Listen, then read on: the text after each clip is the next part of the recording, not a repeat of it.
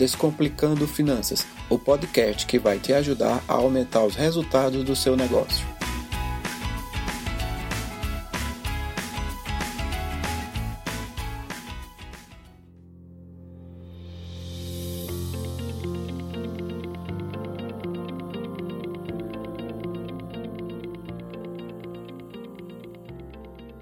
Olá, amigos! Olá, amigas! Aqui é o Bruno Santana apresentando mais um episódio do Descomplicando Finanças.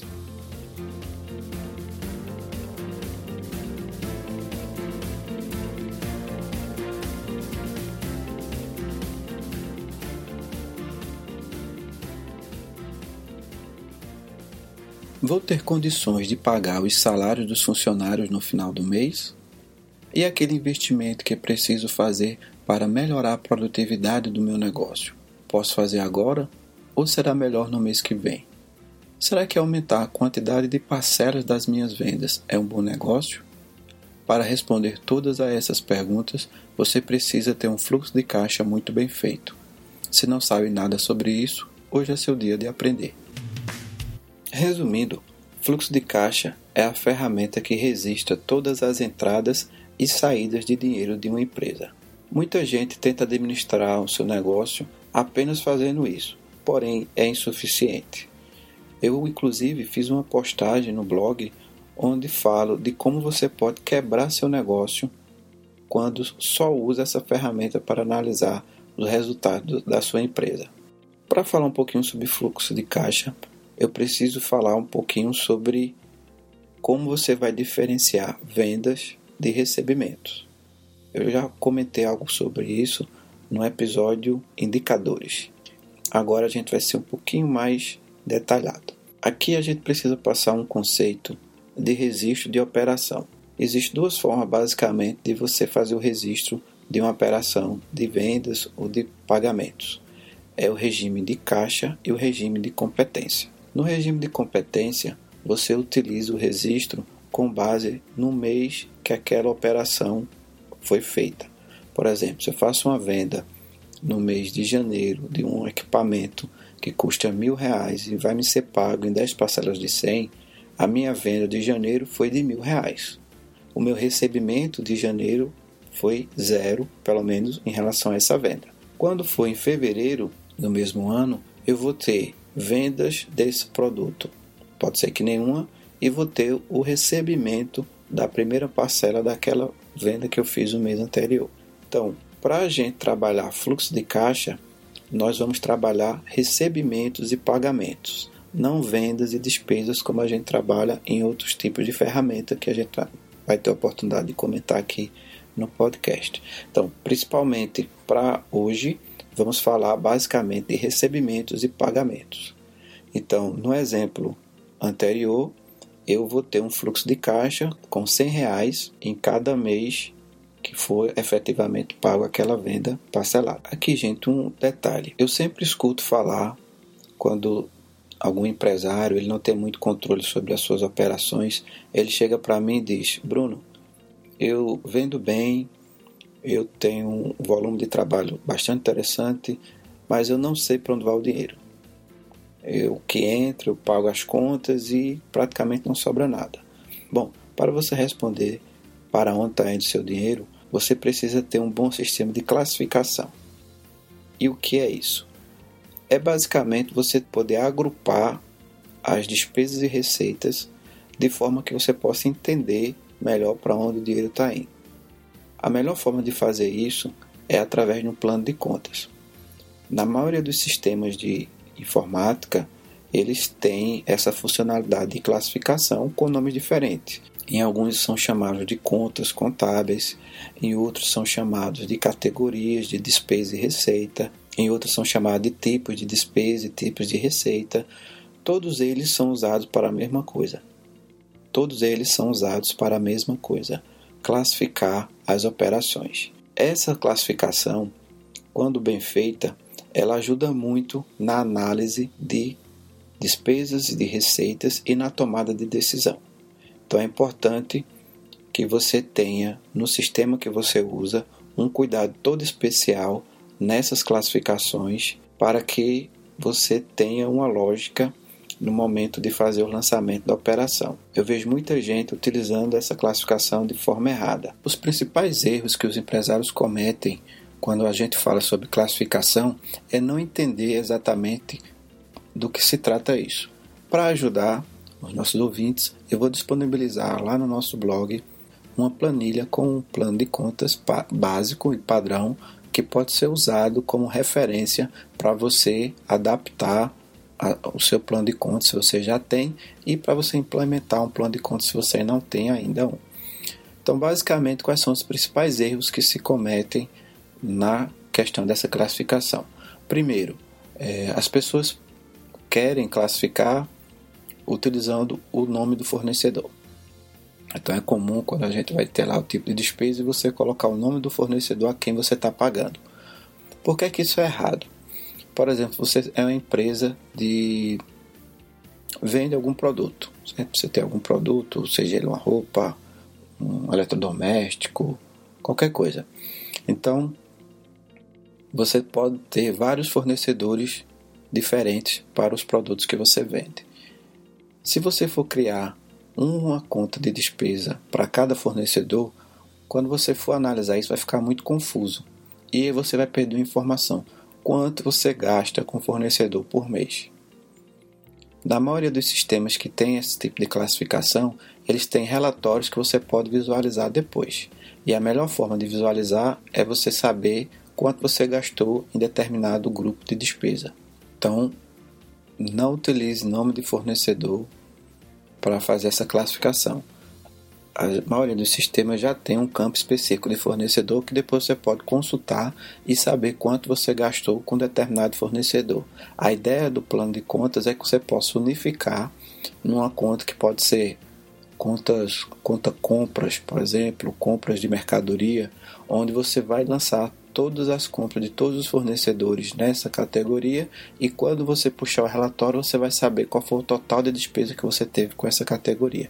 É uma informação mais importante do que quanto você gastou em, especificamente em um fornecedor também e na maioria dos sistemas você vai ter onde consultar especificamente a compra de um fornecedor. Então, se você já tem o seu plano de contas bem, bem definido e montado, vamos partir para a prática. Como montar um fluxo de caixa. Gente, aqui vale uma informação bem importante. Se você for agora no Google e procurar planilhas de fluxo de caixa, você vai encontrar muitas delas. Eu particularmente não gosto de planilhar fluxo de caixa. Na experiência que eu tenho, é bem difícil você manter ela atualizada da forma como deveria estar para você tomar uma decisão importante e uma decisão bem avaliada com base nessa ferramenta. A minha recomendação é sempre que você tenha um sistema de gestão que possa lhe ajudar a analisar esse fluxo de caixa. Por quê? Porque ele é uma ferramenta muito dinâmica. A cada operação nova que você utiliza, ele vai mudar. Então é importante que você tenha alguma ferramenta que ajude a manter sempre atualizado. O que é que compõe um fluxo de caixa? Primeiro, você tem que saber quanto você tem disponível para pagamentos hoje. Então, você vai analisar o que você tem, seja no caixa, seja em banco, é, nos dois. Você vai somar quanto você tem de disponibilidades no seu negócio hoje.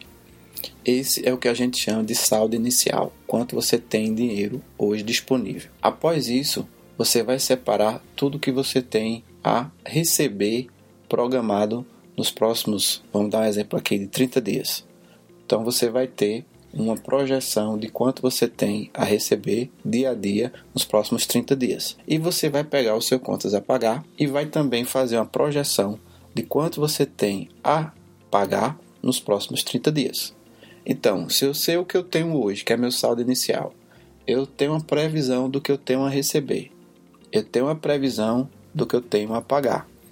Então, com isso, eu posso projetar quanto vai ser o meu saldo em determinada data do mês. O fluxo de caixa serve para isso. O fluxo de caixa sempre serve para você olhar para frente. Diferente de outras ferramentas onde você analisa muito o passado, a grande função de um fluxo de caixa é prever o futuro. Então é importante que você tenha sempre essas projeções. O que eu tenho hoje, quanto eu tenho para receber, quanto eu tenho para pagar qual é a minha projeção de saldo. Você pode ter os saldos semanais, você pode ter os saldos diários e os saldos mensais. É importante você definir qual a melhor forma de analisar o teu negócio e sempre fazer esse acompanhamento olhando para o futuro. Porque se em algum momento do mês meu saldo ficar negativo, quer dizer que eu não vou poder honrar os compromissos que eu tenho. E quando você sabe disso com antecedência, é muito mais fácil você tomar uma medida corretiva. Você pode tentar antecipar algum recebimento, você pode tentar postergar algum pagamento, você pode falar com seu fornecedor e tentar negociar uma, uma data que seja mais adequada ao seu fluxo de caixa, mas tudo isso com antecedência. Uma coisa é você ligar no dia que você deveria pagar para o seu fornecedor, perguntando se você pode deixar para pagar em outro dia porque você não tem condição de pagar na data de vencimento. Porque você fazendo isso, você vai estar justamente prejudicando o fluxo de caixa do seu fornecedor que contava muitas vezes com aquele recebimento naquela data.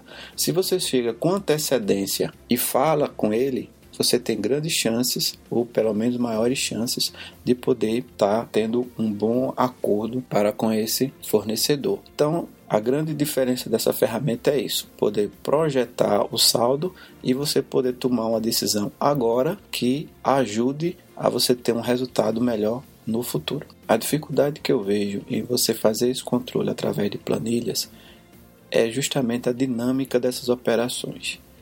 Então, se o seu saldo atual for alterado, todo o seu fluxo de caixa futuro também é alterado. Então, se eu tenho hoje um saldo de mil reais na minha conta e eu faço uma venda de mil reais à vista, então todo o meu saldo futuro vai estar acrescido de mil reais. Se por acaso eu faço um pagamento de uma despesa de 500 reais, todo o meu fluxo futuro vai ser alterado em menos 500 reais. Então você vê que ele é muito dinâmico. A cada operação, essa projeção de saldo que eu tenho muda. Então você fazer isso através de planilha é bastante complicado porque você vai estar tá precisando a cada operação, você vai precisar atualizar essa planilha. A minha recomendação é que você utilize sistemas de controle financeiro para fazer essas atualizações. Pensando nisso, eu entrei em contato com algumas empresas de sistemas de controles financeiros e a gente vai ter a oportunidade de fazer entrevistas com essas empresas. Então aqui a gente vai falar um pouco sobre os seus diferenciais, quais são as empresas, o que é que elas oferecem de melhor e você vai ter a oportunidade de poder escolher entre essas empresas quais se adaptam melhor a realidade de vocês para que vocês tenham um fluxo de caixa sempre atualizado e um fluxo de caixa que pode realmente ser utilizado para ajudar vocês na tomada de decisão do negócio.